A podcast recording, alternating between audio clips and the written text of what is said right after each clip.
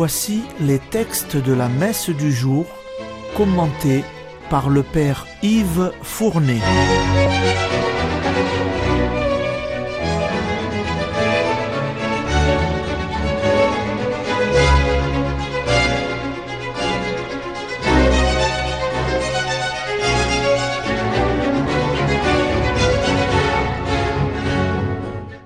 Bonjour, chers auditeurs et auditrices de Radio Maria. Aujourd'hui, nous sommes le 6 janvier.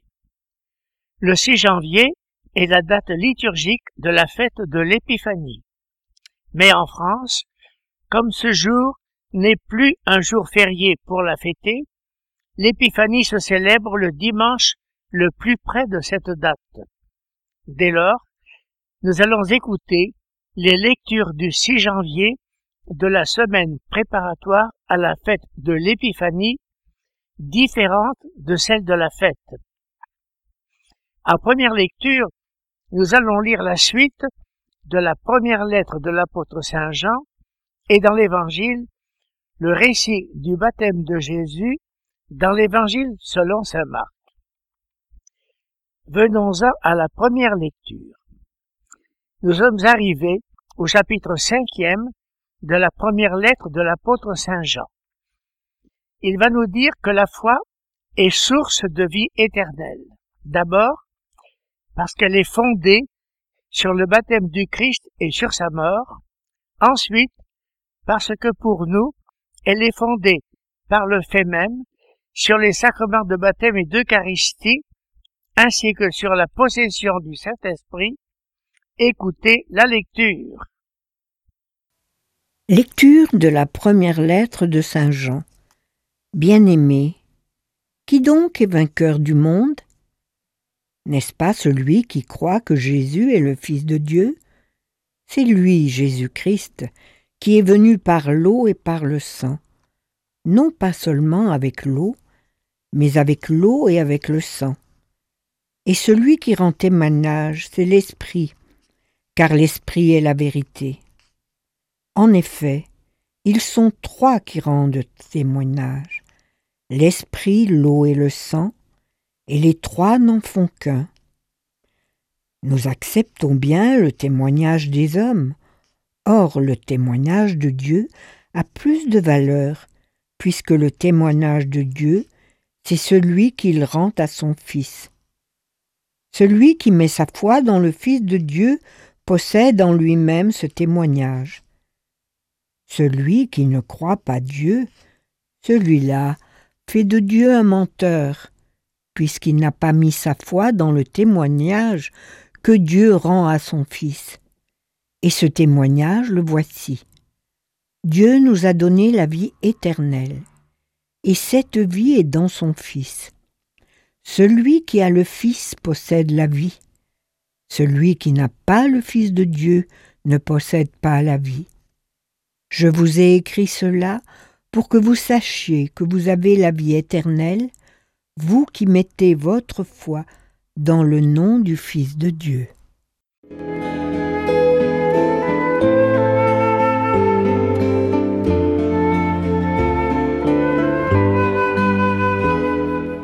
Vous venez d'entendre un texte très important sur le mystère de Jésus. C'est un de ses apôtres qui l'a écrit lui qui a vécu avec lui toute sa vie publique, qui donc en a eu par le fait même une profonde connaissance, qui fut le seul au pied de la croix, Saint Jean, le disciple bien-aimé. Mais que vient-il de nous dire sur le mystère de Jésus? Jésus, le Fils de Dieu, est venu parmi nous par l'eau et le sang et dans l'esprit. Par l'eau, c'est le baptême de Jésus au Jourdain. Par le sang, c'est sa passion sur la croix. Par l'Esprit, c'est l'Esprit Saint qui a rendu témoignage à la divinité de Jésus lors de son baptême, car ce jour-là, la voix du Père déclara, Celui-ci est mon Fils bien-aimé. Et c'est alors que l'Esprit Saint ratifia ces paroles en venant se déposer sur Jésus sous la forme d'une colombe. Et Saint Jean a insisté ainsi Celui qui rend témoignage, c'est l'Esprit, et l'Esprit, c'est la vérité. L'eau, le sang et l'Esprit, Saint Jean les appelle les trois témoins. Et leurs trois témoignages sont un seul, dit-il, ils concordent. Ils sont le témoignage de Dieu à la véracité absolue.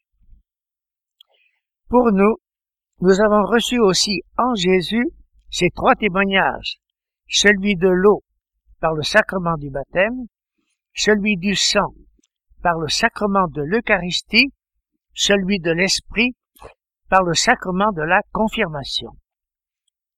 Et l'apôtre a conclu, je vous ai écrit tout cela pour vous faire savoir que vous avez la vie éternelle, vous qui mettez votre foi dans le nom du Fils de Dieu. C'est maintenant l'Évangile. Saint Jean vient de nous dire que lors de son baptême, Jésus a reçu le témoignage de l'Esprit. Précisément, la liturgie va nous faire entendre le récit du baptême de Jésus selon Saint Marc. Il se trouve au tout début de son évangile. Jean-Baptiste va présenter Jésus comme celui qui baptise dans l'Esprit Saint. Ensuite, il le baptise, tandis que l'Esprit de Dieu va venir sur Jésus sous l'apparence d'une colombe, et que la voix mystérieuse du Père va le proclamer, son Fils bien-aimé, écoutez l'Évangile.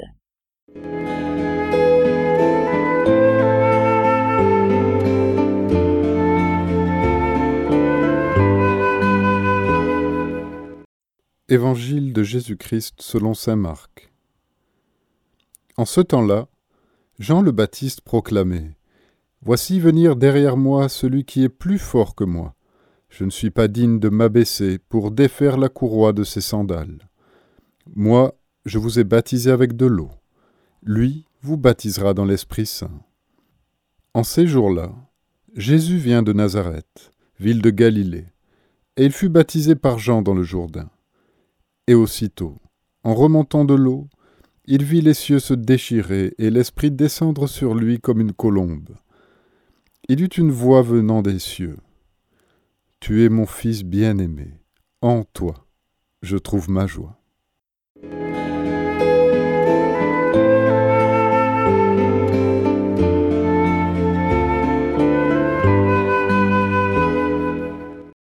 Saint Marc avait débuté son évangile à peine cinq versets auparavant ainsi, commencement de la bonne nouvelle touchant Jésus-Christ, le Fils de Dieu.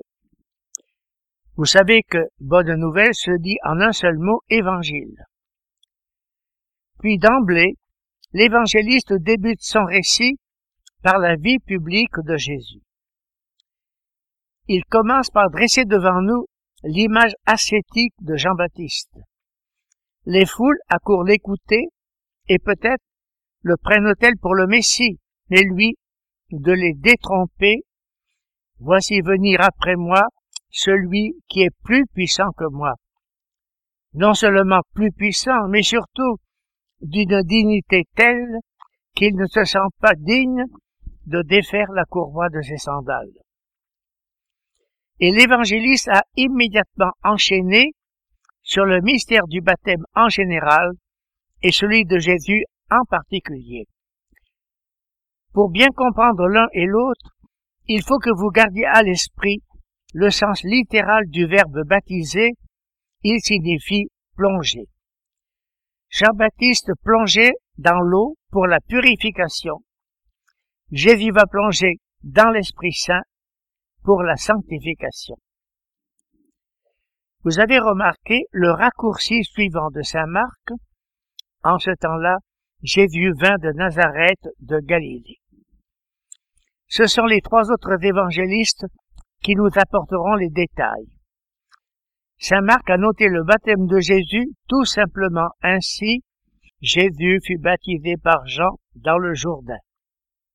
Auparavant, il avait bien précisé que le baptême de Jésus serait surtout un baptême dans l'Esprit Saint. En voici la réalisation. Jésus voit le ciel se déchirer et l'Esprit Saint descendre sur lui comme une colombe. C'est alors la grande consécration. Tu es mon fils bien-aimé, tu as tout mon amour. Jésus vient d'être, dès le départ de son ministère, consacré dans son être, il est le Fils de Dieu. C'est pour cela que nous l'appellerons Jésus le consacré, Jésus le Christ, Jésus-Christ. Terminons par la prière suivante. Dieu Tout-Puissant, la rédemption de ton peuple a merveilleusement commencé avec la naissance de ton Fils. Accorde à tes serviteurs une foi solide pour qu'ils se laissent conduire par lui et obtiennent la gloire que tu leur promets par Jésus-Christ. Amen.